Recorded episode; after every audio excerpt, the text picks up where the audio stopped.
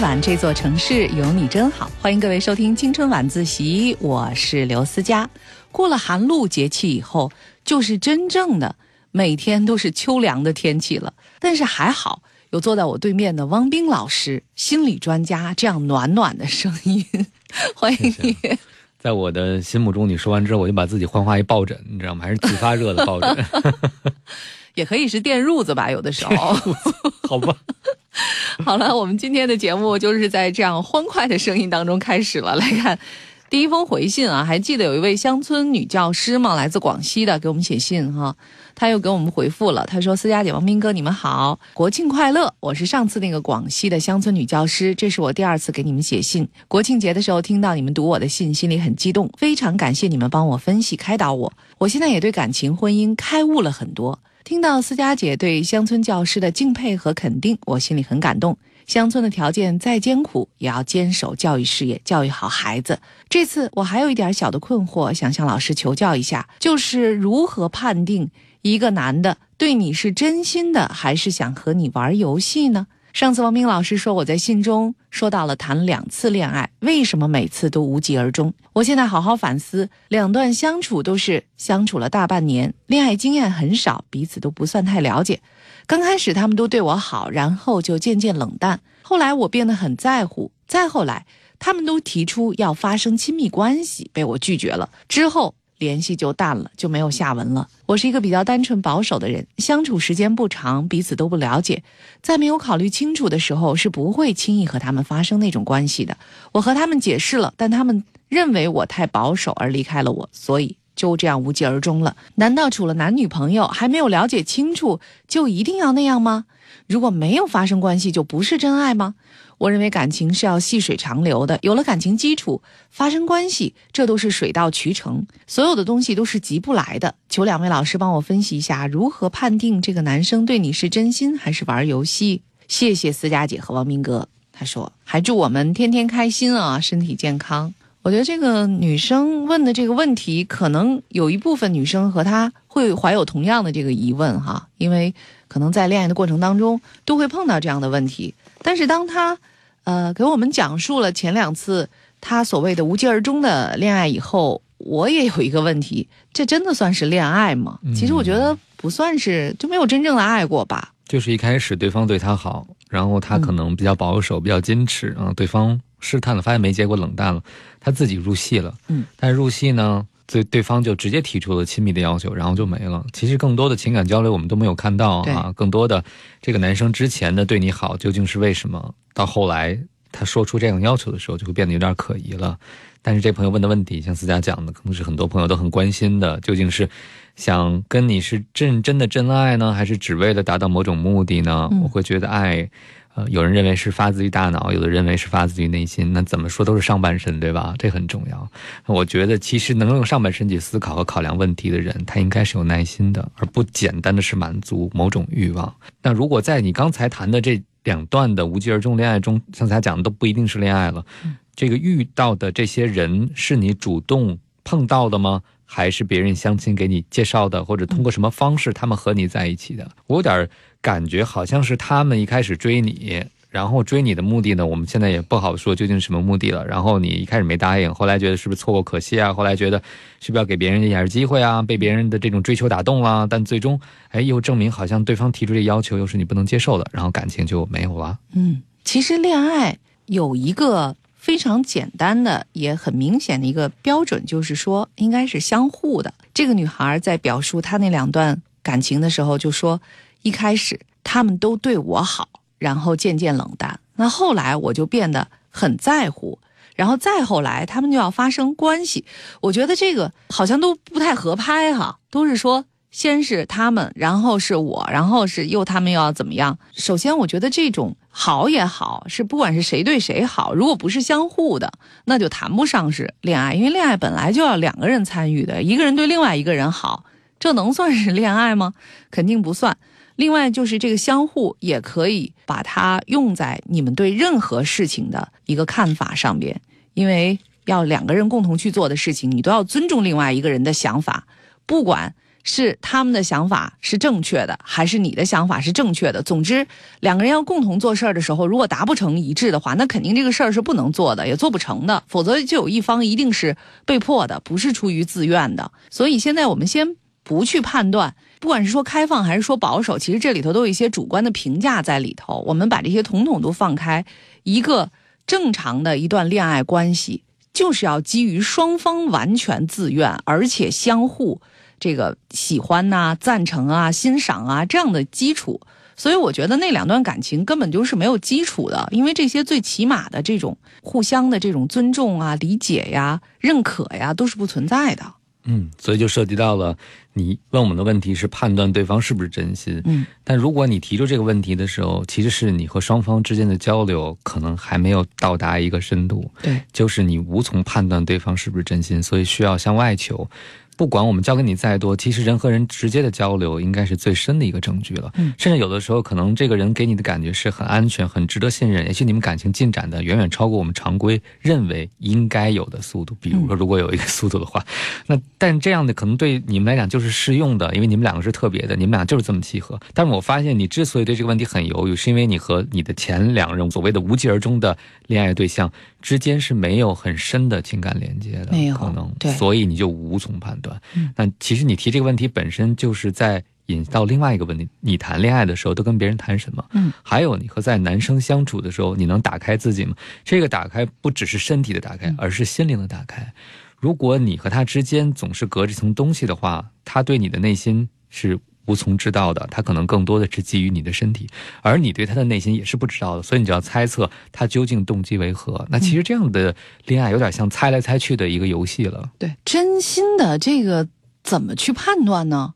这个女生最后问我们，那他们对我到底是不是真心的？那我也想问这个女生，就这个乡村女教师啊，问你一个问题：就如果他们是真心的，怎么样呢？你现在就可以同意，就是和他们发生他们所期待的那样的亲密关系，而你自己并不喜欢那种关系吗？就因为他们是真心的，所以你可以违背你自己的意愿去做一些取悦他们的事情吗？所以我觉得，其实要是从这个意义上来说，他是不是真心的这个问题都没有太大的意义。其实我觉得，首先真心啊，是他应该尊重你，对不对？这是一切的这个基础来判断，否则他这个真心又有什么意义呢？我不知道你是教什么课的，但是显然可能在这个恋爱和对人的这个心理的把握上，可能确实还处于一个比较年轻的这样一个懵懂的一个状态，而且呢，他有的时候会怀疑自己，不管这个世界开放到什么程度了，但是你毕竟要找一个和你一起共度余生的一个伴侣，不是吗？所以。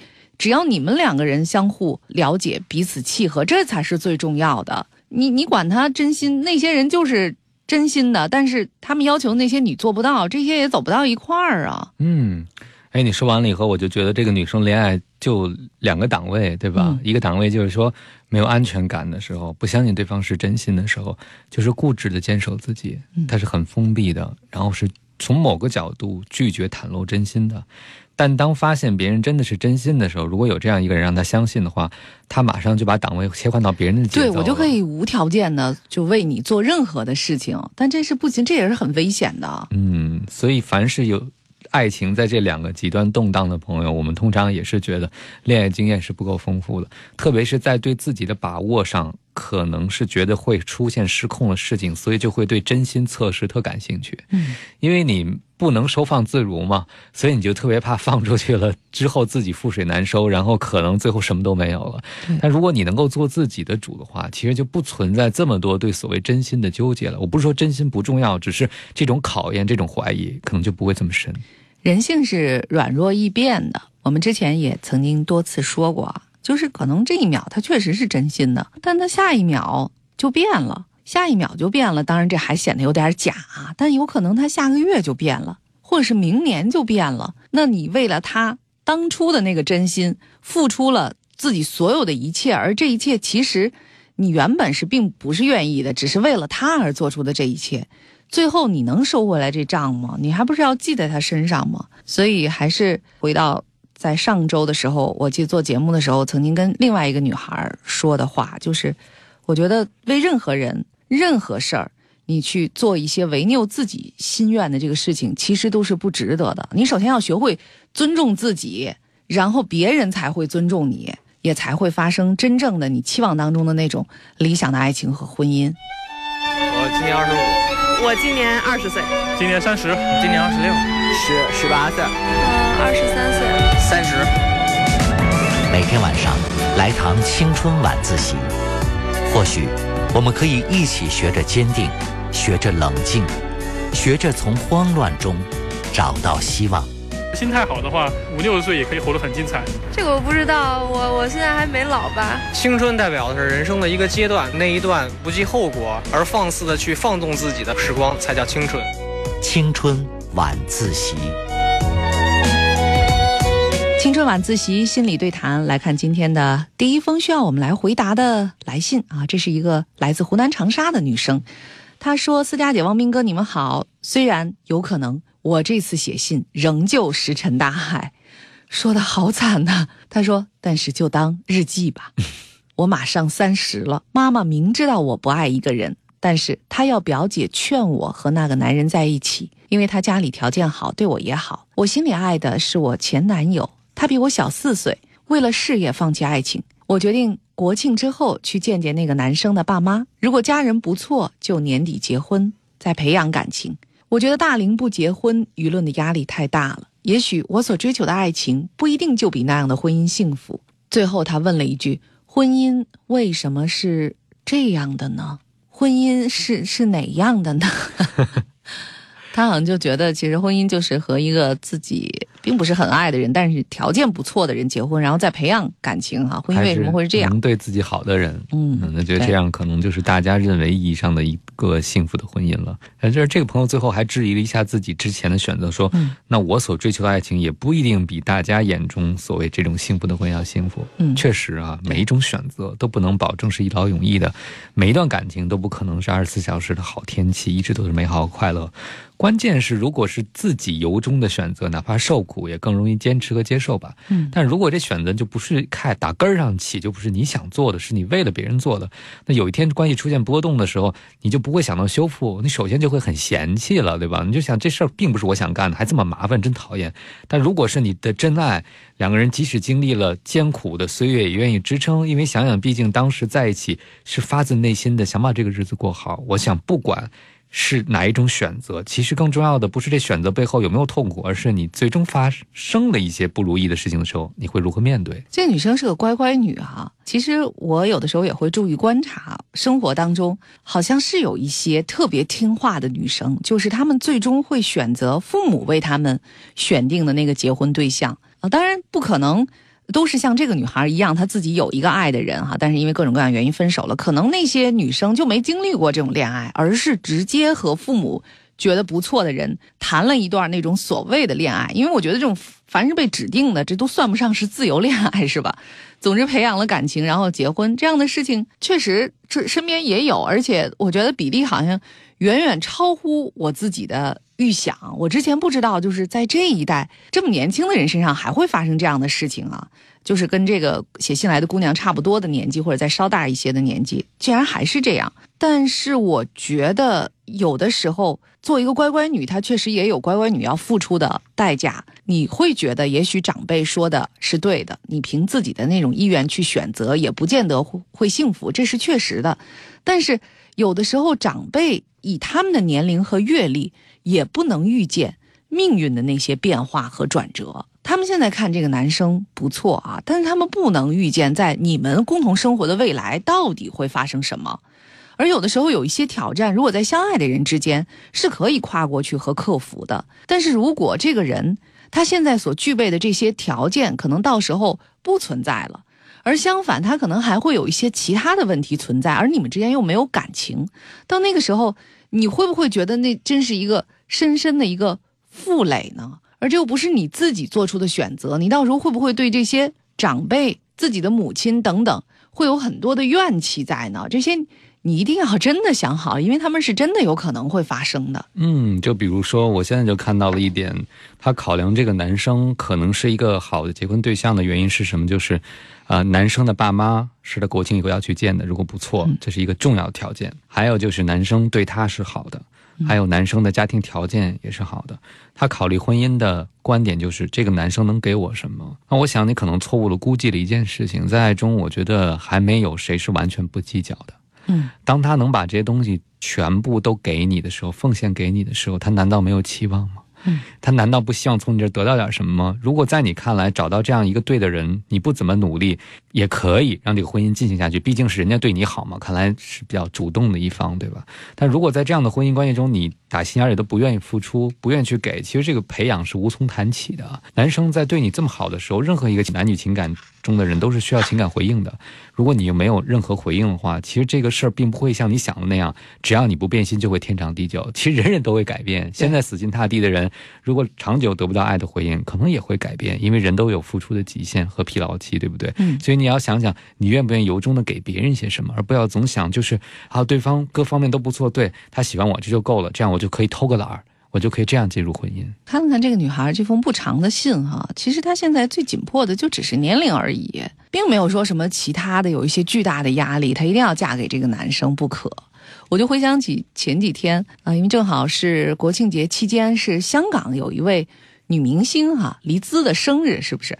然后当时他自己的生日会上，就等于带他的康复的弟弟出来。其实弟弟并没有完全的康复，因为遭遇了严重的车祸。如果对比他以前的这个照片和生活状态，你会觉得很心酸，因为以前是一个很棒的医生，长得也很帅哈。结果现在就是坐在轮椅上。当时很多人就分析，就说黎姿之所以嫁给了那个比她年长很多的跛腿的一个富豪的男人，其实和他这个弟弟啊遭遇了这个重创、生病需要入院治疗，又需要照顾等等，这些都是有关系的。那男人当然也追了她很多年，然后她当时觉得就同意下嫁给这个男生。当然他们婚后也应该很幸福，男生也很照顾她等等等等。但是我觉得对这个女生来说，你还好像还不需要这样吧，就是还没有什么周围的这个必然的因素促使你一定要在这个时候就要找这个你根本一点儿都不喜欢的这个男生，好像我没有看到有这样的紧迫性，所以我不知道你为什么就逼迫自己一定要走上这条路。我相信你可能在心里是会觉得有巨大的缺憾存在的，特别是还给自己设置了一个时间节点，叫。如果家人不错，就年底结婚。那现在到年底，因为也就没有两个月的时间了。你为什么要对自己下这样的一个通缉令？你究竟是负气要给父母看呢？好，你们逼我说，那我就赶快结婚。呃，为了能够跟父母表达自己结婚的决心，而把自己未来的幸福这么草率就决定了。我觉得其实你既对不起自己，又从根本上来讲是对不起父母的。因为父母更关心的是你未来能不能幸福，只是他们希望用这样的方式能够。套牢你，能够让他们安心的知道你未来会幸福的。但实际上，如果你过得不好的话，对父母其实这样的婚姻没有任何意义。如果你能听我们劝的话，不管你是不是选择这段婚姻，至少你再多一些时间彼此了解。婚后可以培养，婚前为什么不能培养试试呢？如果婚前培养不了，那就不用寄托婚后了。没错。所以听完了我们的话之后，你自己是不是能够好好的想一想？我们并不是说你千万不能跟他哈，你跟他之后就完蛋了。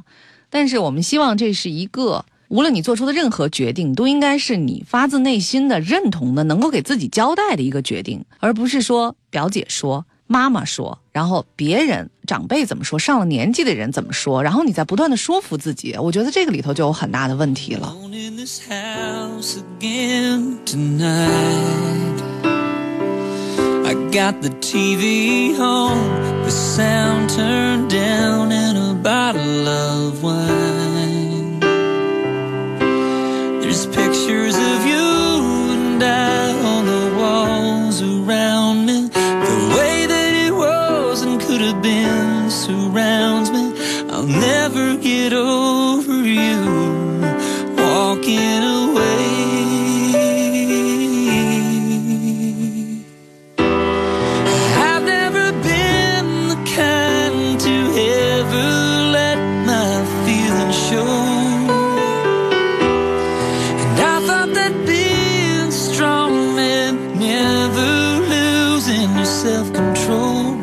Strong enough to let go of my pain. To hell with my pride, let it fall like rain from my eyes. Tonight. 青春晚自习心理对谈，我们迎来了一位男生的来信。他是来自四川成都的。他说：“思佳姐、王斌哥，你们好！一直以来，我有一个问题想要请教你们。这个问题一直困扰着我，也就是人际交往。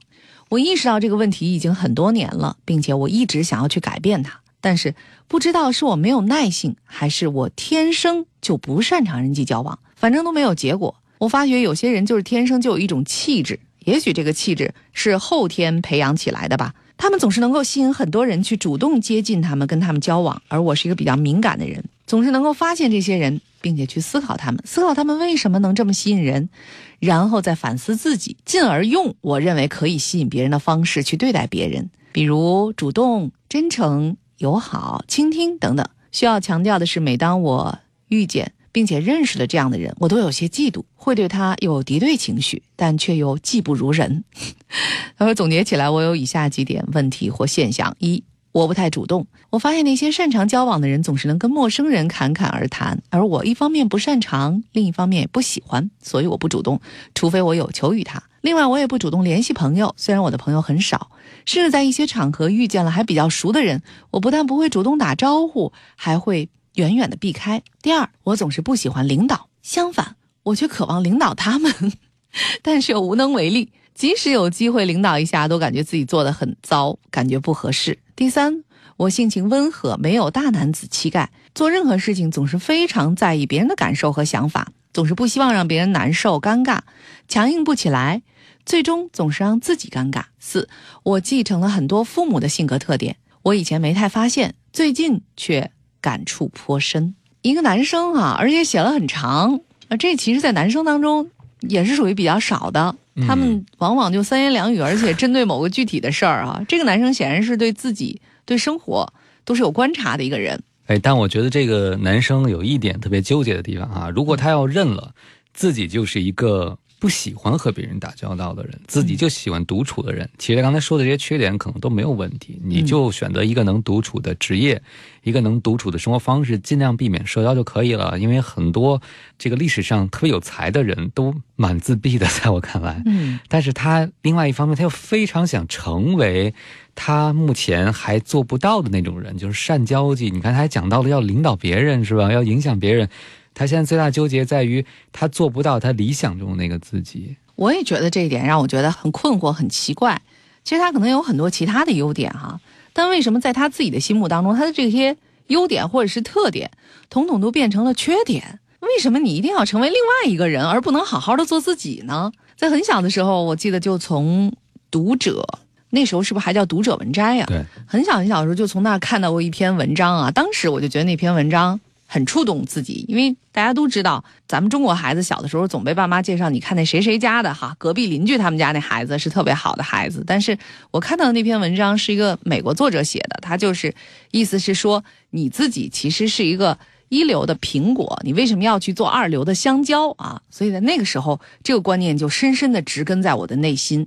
所以现在我还要拿它去问你：你能做一流的苹果，为什么非要做二流的香蕉？这里到底有什么心结存在呢？对，这朋友讲到了四个字叫“技不如人”，还用引号专门引出来了。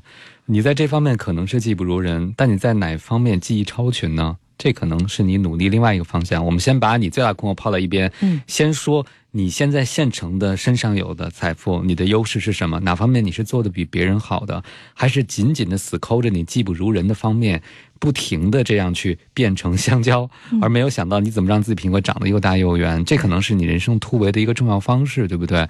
我举个例子，我周围有一个人，他是个技术男，非常内向羞涩，不善跟人打交道，但是他做什么的时候，他可以抵抗这种紧张呢？跟别人分享他的技术的时候，比如他跟别人讲他。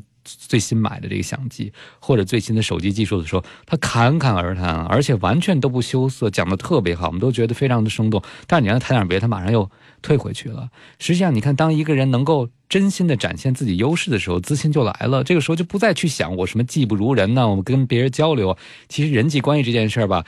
一个最大的悖论就是，你越想做好它，可能就越做不好它。嗯嗯，我今天还在朋友圈里转发了一篇文章，文章的名字叫《当下中国有哪些反智主义现象》哈，其中，呃，有一句就说的挺好的，说你把智商不如情商重要，时时挂在嘴边。虽然你自己也不知道情商究竟是什么，就现在人老说什么情商高啊，这和现在我们中国文化特别注重表演欲可能是有关的啊。好像一说这个才艺就得上去吹拉弹唱，除此之外都不叫才艺。我觉得你是不是也会？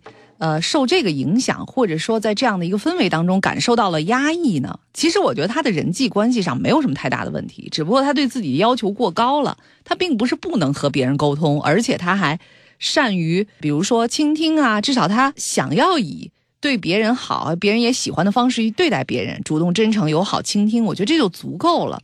你为什么要要求自己在陌生人面前侃侃而谈呢？我觉得能做到那样的，当然也有。沙龙的女主人之类的，男主人之类的，但是也有骗子呀。很多骗子都能在陌生人之前侃侃而侃侃而谈，而且还能编造一些自己根本就没有的身世背景，还能把假的说的跟真的一样，把话说的天花乱坠。这真的是一个优点吗？而且你还这么在意这个优点？嗯，其实就在他的信里，我替他发现了一个优点哈，就是性情温和。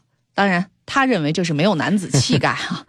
他他还有做任何事情总是非常在意别人的感受和看法，不希望让别人难受尴尬。我觉得这是同理心强啊，这个是其实也是情商高的一个表现呢。但是他自己就说，因为不能强硬，最终只是让自己尴尬。我觉得这其实也是善良哈，其实能够让别人愉快，这这应该是一个优点。但是他老看不上自己。他就是无论自己怎么做都是错的，你发现没有？他总能找到一个例子证明自己啊，这样做不是善良，是软弱；这样做不是有优势，而是某种劣势。总是在不停的打败。当你越打败自己的时候，你越在乎别人有的，而轻视自己有的东西的时候，其实嫉妒就来了，对吧？你看，他就说他嫉妒很多非常那种在社交上能够自然熟的人，能够很弱弱的人，能够说的天花乱坠的人。当一个人兜里没有钱的时候，可能对有钱的就会特别嫉妒；当你有钱的时候，你知道自己有财富的时候，你就不会那么在乎别人有什么了。对，还是回到我们刚才讲的，我第一个是建议你把苹果，想你把苹果种好。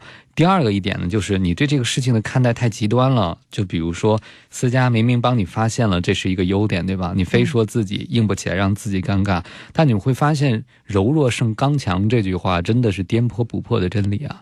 有一天，当你善用你的柔软的时候，也许你的柔软不会老提示自己，你看你就是不够强硬，你看你就领导不了别人。现在你的柔软完全成了一个负面的东西了，你没有看到它任何正面的价值。也许你只需要学会的是如何使用你的柔软而已，而不是把它。变成很坚硬、很强硬，那恰恰老天给你最宝贵的东西，在顷刻之间就被你让当垃圾一样扔掉了。是，当咱们一直在跟这个男生讲苹果和香蕉的问题的时候，我在想，可能是因为现在我们所处的这个社会阶段啊，香蕉它就是卖的比较贵，它就比较好卖，比较有市场，所以每个人都想去做香蕉。但是，嗯，你有没有考虑过这个一等的苹果和三等的香蕉到底谁的价钱高？就即便是市场是有这样的规律哈，今年就是香蕉贵。可是你做一个三流的香蕉，有什么好贵的呢？在香蕉里，你永远都出不了头哈，因为有那波天生就是香蕉的。但是反过来呢，有可能明年这个苹果它就贵了呀。而且一个人，你身为苹果，你有必要用市场？你又不是真的要卖，对不对？有必要真的那么在意市场价格的波动吗？我觉得人强大的内心就是在于自己能够知道自己的价值所在。嗯，我一个朋友这两天在微信上说，他自己经营一个自媒体的账号，他说每天憋那些自媒体的文章内容，老胃病都快够得出来了。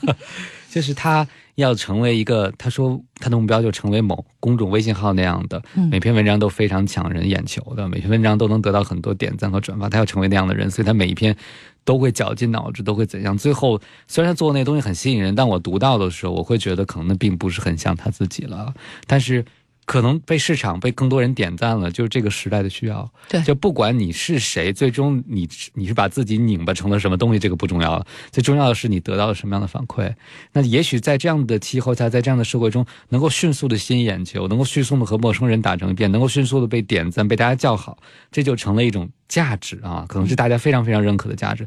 但我倒认为这种价值是很表浅的，而且是非常短暂的。在给你喝彩之后，发现你没有新的把戏了，发现你在伪装成别人，那最终其实你要承担一个更大的虚空，就是你不能面对，因为你没做你自己。而且你有想过，到底是些什么人在给你喝彩吗？就是因为现在的这种传播方式哈，比如你阅读量一个就是一个，但每个人的价值真的是一吗？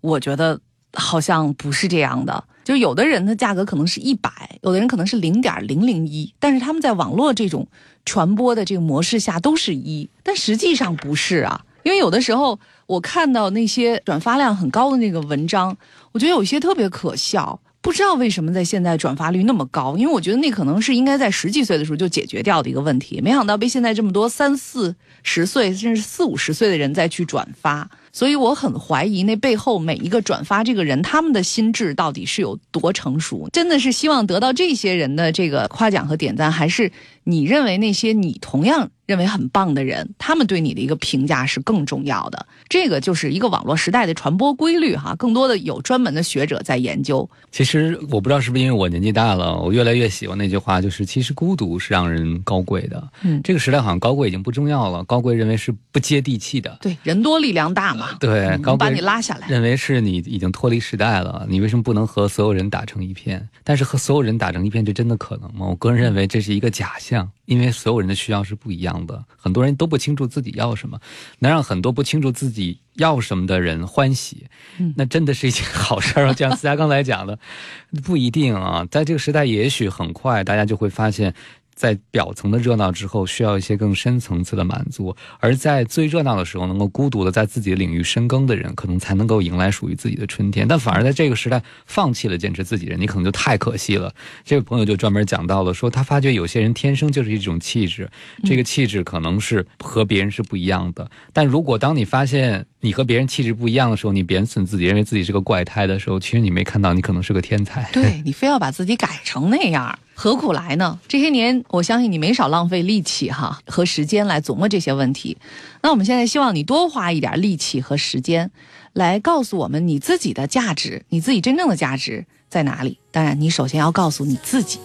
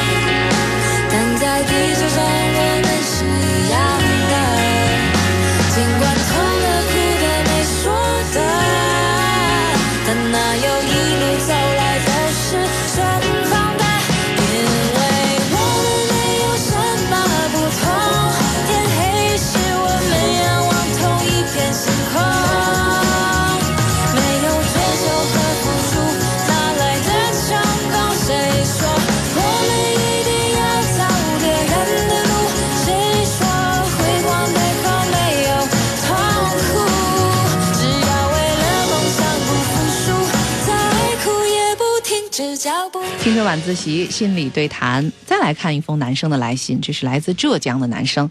他说：“思佳姐、王斌哥，你们好，最近在听你们的节目，因为前段时间在学普通话，觉得你们的普通话很标准，应该有一甲的水平了吧？”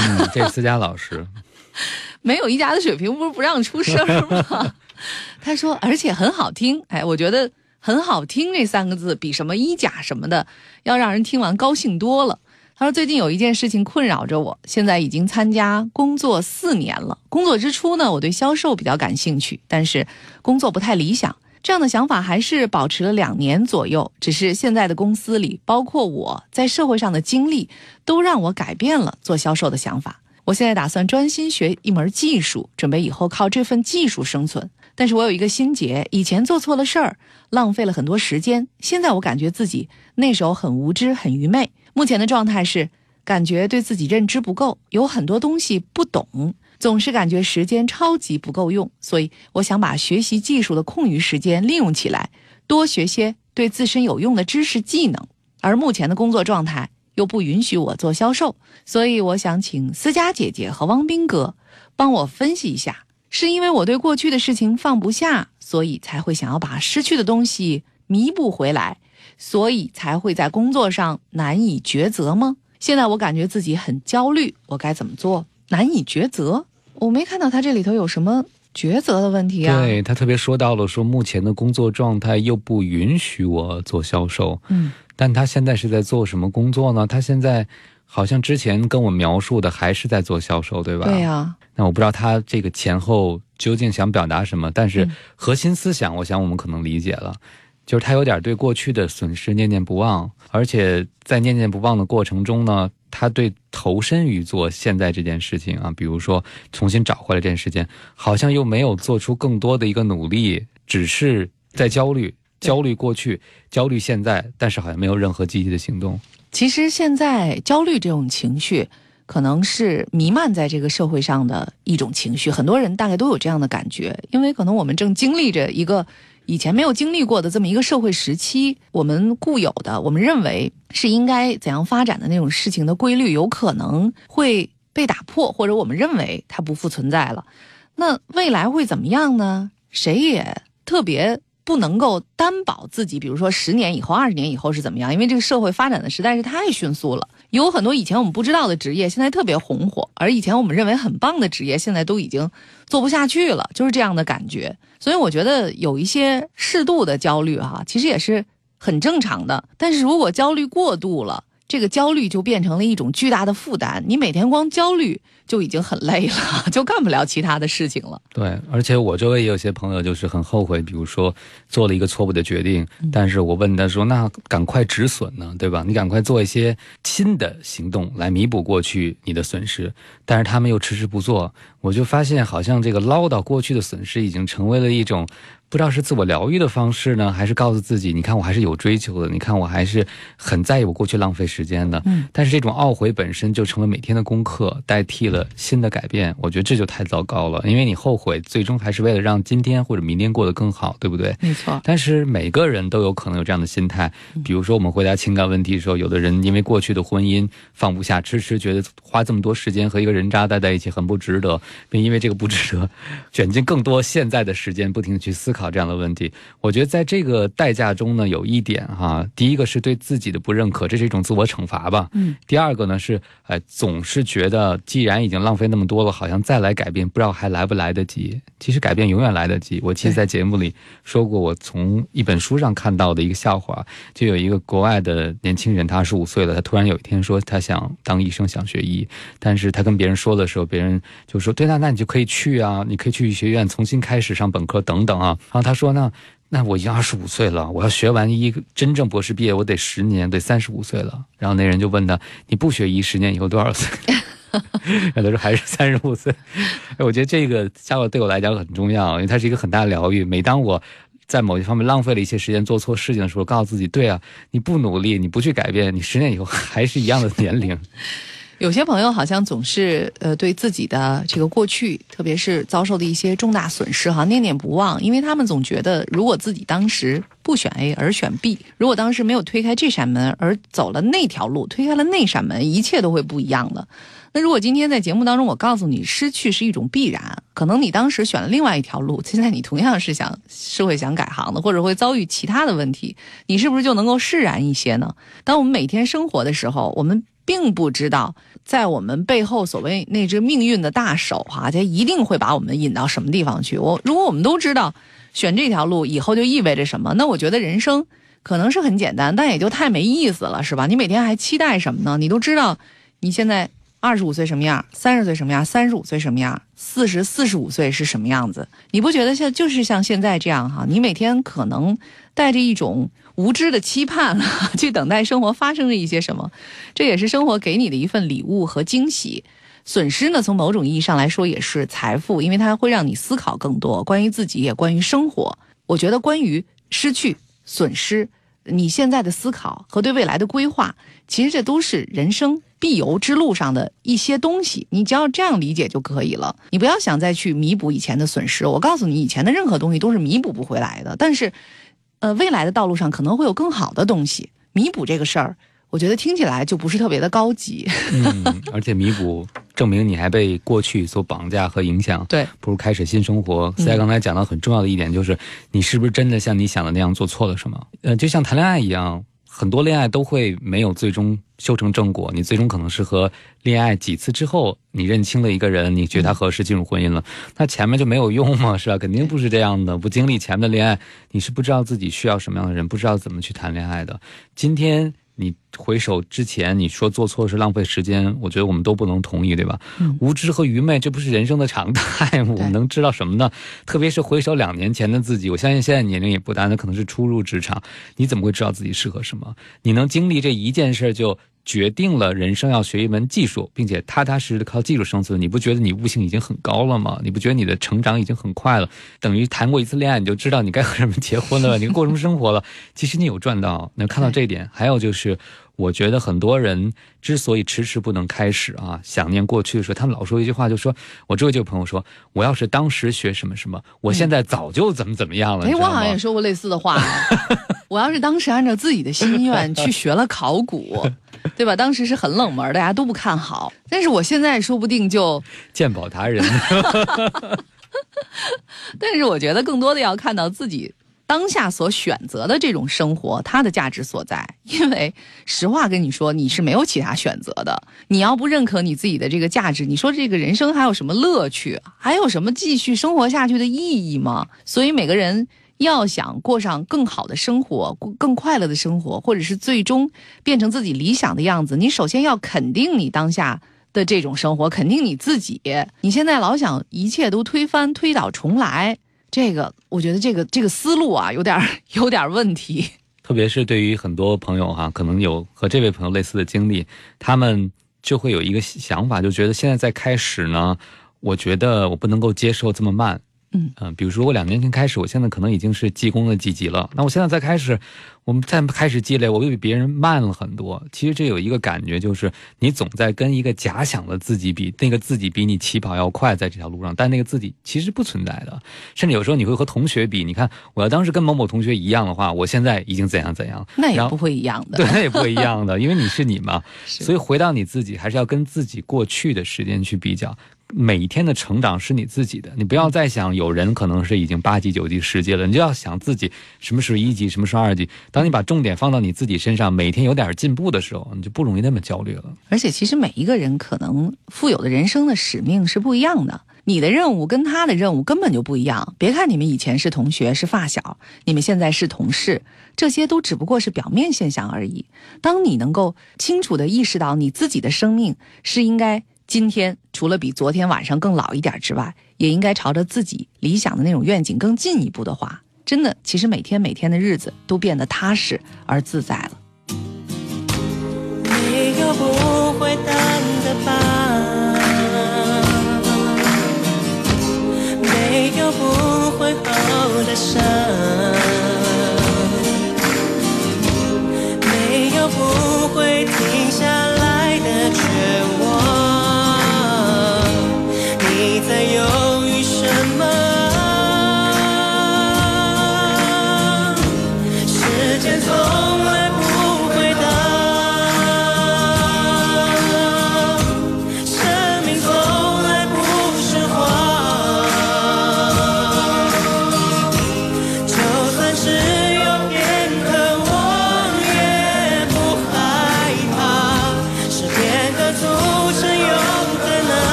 晚自习心理对谈，我们来看今天的最后一封来信啊，这是一个女孩写来的，但我觉得这封信其实特别有意思。刚才我跟汪冰老师讨论的时候，我们俩都意识到这封信和其他的信有一种迥异的风格，就是他其实在说一些一点都不实际的问题，很虚幻的一个问题，但这个问题却引起了我们两个人就想讨论的兴趣。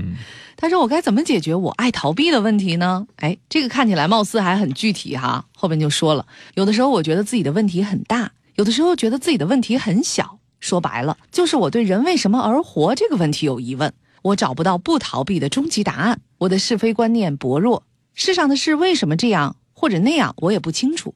所以在这个快节奏的社会显得格格不入。我是个很浪漫的人，可是又爱逃避，还是非观念薄弱，什么都不懂。我是这个世界掉落的天使吗？还是我非得改变自己，成为大人都该成为的样子呢？我的身体二十五岁，可是我觉得我的心理年龄才三岁。我无法解决自己的矛盾，求解答，求人生终极意义，求世界为何为世界，求一切的缘由。哎呀，我觉得这和那个上海来信的女生。不一样的地方就是，她不是把咱俩看成总裁了。你是不是天使这个问题都要问我们？但是我觉得这封信其实还是有，真的是它的意义。很多人会觉得，你看这个人多怪多傻，问这些问题。但是其实这些问题真的是每一个人都应该思考一下的。二十五岁的身体，觉得自己心理年龄是三岁。嗯，呃，你现在可能会因此觉得自己和这个世界有点格格不入。我恰恰觉得，呃，老天真的是格外的善待你，让你二十五岁的时候还在想这些。其实，人之所以为人，人之所以要活着一世，那么多根本的问题。你说的这些问题，在你周围的人，那些世故的人看来，可能是已经不值一提了，甚至觉得是多余的。原因并不是他们很好的解决了，他们甚至也问过，也苦恼过，但他们学会了忘记，甚至用俗世中切近的生活目标来代替所谓对人终极生存问题的一个思考。就别想了，想那么多干嘛也没用，会给你涨工资吗之类的啊？可惜的是，他们能用的这种麻醉品对你来讲无效，对吧？对你这个案来讲，这个药物就不起作用。其实我觉得人除了说，呃，自己自立于这个社会有一份工作哈，要挣工资养活自己这个之外，当然还有一些社会责任之外，其实我觉得更重要的真的是应该给自己的心灵一些滋养。很多人就是因为问了太少的为什么，每天只关注那些蝇营狗苟的这些事情，我觉得时间过得久了以后哈，他们自己可能反而失去了那种感知社会、感知生活、感知自然、感知一切的那种能力。那那样的生活其实过下去，你可以用各种各样的标准去衡量他，但我觉得他自己怎么样，只有用自己的心才能感受。当心已经生锈了、变钝了的时候，你说他感知美好和这个生活的能力到底还有多少呢？但是关于是非观念薄弱这个问题，哈，我不知道他具体是在什么事儿上是非观念薄弱。他可能觉得很多事情都可以，哈，就没有什么大是大非。大是大非那个事儿，我觉得在小的时候的连环画上看的比较多哈。比如那个时候倒卖废铜烂铁的那个人的脸长得都是灰的，还有还有，就是那个脸都是带棱带角的哈。好人都是浓眉大眼的，脸色也是比较红润的那种。在那个时候，可能人都是脸谱化的。但是到后来，并不是说没有是非，可是一个人的好坏。善恶中间美丑那些不是一眼就能看出来的，也可能是需要在很多事情上还能体会。你会发现，善良的人当中，他的心里有一些小奸小恶，但是有一些坏人，所谓的坏人哈，他可能也做过一些坏事，他也受到应有的惩罚，但是他的心中也会有一些善和美有柔软的地方存在。我觉得这就是人性的复杂之处，是不是？你发现了这些，反而觉得有的时候要看清楚一件事和一个人，要贴个标签儿。是很困难的事儿。嗯，我的理解就是，实际上不光是那些世俗的目标对他来讲不够有意义，不能成为麻醉品，连世俗的规则在他看来都不是一种。铁定的规律，特别是当他发现这个世界上的意义不是固定的，有可能很多事情没意义的时候，那凭什么那些重要的事就是重要的？凭什么那些对的事就是对的？你是怎么定出来的，对吧？当他开始质疑这个世界存在本身的时候，很多所谓自然的、既定的就该这样的，父母可能都不解释，你这傻孩子问这干什么？这不大家都这样吗？是吧？在他看来都不是这样的，可能你的反思也在动摇别人给你教给你的你对世界的理解，其实特别好，但是这个过程很痛苦，你知道吗？就是别人都能够按这个规则。生活的很好，你非跳出来说，我觉得你们这规则有问题，或者说为什么是这样的？但是你不妨把这个疑问的过程、痛苦的过程，作为一个人生对意义追求的过程。嗯，我很喜欢的一个观点就是，当你问人生有什么意义的时候，你通常会发现没人能回答。你的问题，甚至他们的回答也没办法让你满意。更重要的是，你希望人生有什么意义？在这点上，我有一个比较消极的观点。我认为人类存在本身也是进化的一种偶然，嗯，也可以是进化一种必然。但总之，它并不像我们认为的一样有那么宏大的一个意义。你可以去探寻，或者是 赋予你个人的生活一个意义。哈，我记得我以前呃，大概是在十年甚至更长的时间哈，我曾经看过一部纪录片。嗯，那是 BBC 拍摄的一部纪录片，讲述的是一个美女的记者带着一个摄影的团队去拍密林当中的这个一个黑猩猩，然后去拍他们是如何生活的，就发现他们其实和人类有很多相似之处。然后发现，当他们有空闲的时候，不去呃捕食，就是有足够的食物和时间以后，他们也有一些社群活动哈，比如说为了互相密切感情，那摘摘虱子呀、捋捋毛啊这种。然后他们居然也会思考，那摄像机就拍到了一只会思考的黑猩猩。然后于是这个话外音就说：“那么，假如给他们足够长的时间。”会不会他们也能进化成人类呢？我觉得那是一个开放式的一个问题和结尾，呃，特别适合像这样的这个朋友，这个女生去思考。其实生活有很多东西，呃，是没有一个固定的一个答案的啊，所以不要迷信任何的东西，包括对科学的迷信，可能都是不对的。这个女生她有一个特别好的一个天赋，在对一些已经在别人眼中约定俗成的事情，他总要去问一些为什么。那你为什么不利用这个天赋哈，自己去探寻一下这么多个为什么？你会给他一个什么样的答案呢？我觉得这是一个很好玩的一个一个游戏哈，而且它是一个哲学家的一个 苗子。太对了。我想这样的哲学思考在今天这个时代是特别宝贵的。我真的希望有更多的人能够为这些事儿苦恼。这也意味着我们的社会开始大家集体思考：人究竟从何来，要向哪儿去？这样的问题可能就决定了我们要不要迷失在这个消费主义的世界里。我们要怎么和地球和世界共处？听上去很遥远，其实很切近。我们每天的环境，每天呼吸的空气，都在受我们。关于这个世界何何为世界，为何是这样一个状态的思考，嗯，其实这是特别有意义的一件事情。没错，但是你可能需要找到一些渠道，比如说我推荐你可能去读一些哲学的书，或者是一些更浅近的书吧。最近有本书很火，我也推荐给私家，《人类简史》，嗯，里边就讲到了这个。人类社会今天是这个样子，它不是一个自然的结果，它可能是很多偶然的结果，它可能很多人为的干预的结果，它并不像我们想的那么有意义等等。虽然看的过程中你会有点对传统观念的轰毁，但是这个过程你会发现，哦，原来我们可以通过自己的努力让世界变得成另外的一个样子，也给了我们不同的希望。如果你能够持续保持好奇的话，我觉得你可以把你的一生作为一个探寻的实验。没错，呃，其实我也。跟你诚心的分享一下吧，你问的所有的问题，至今也经常成为我每天黄昏的时候的困惑。但是我觉得年龄大了以后的好处是什么？你接受带着他生活了，而且你把它作为推动你去探索、去好奇、去体验的一种方式。我不建议你每天躲在你的宅子里去思考，考虑清楚了再去入世。我恰恰觉得，只有入世了，你才能够增进对这些问题的思考。对。因为你怎样看待生命的意义，怎样看待生活本身，就决定了你成为一个怎样的人。你为什么是你？好了，那就结束我们今天的青春晚自习。带着这样的问题，有些朋友睡着了，有些朋友睡不着了。但是我们要和大家说再见了。如果要跟我们互动的话，欢迎你订阅我的个人公众微信号 FM 刘思佳。感谢坐在我对面的汪冰老师。晚安，各位。晚安，北京。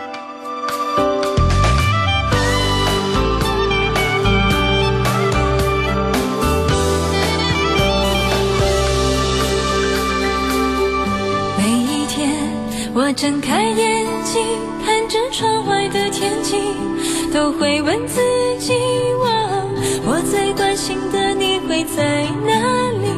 是不是也睡醒？有没有好心情？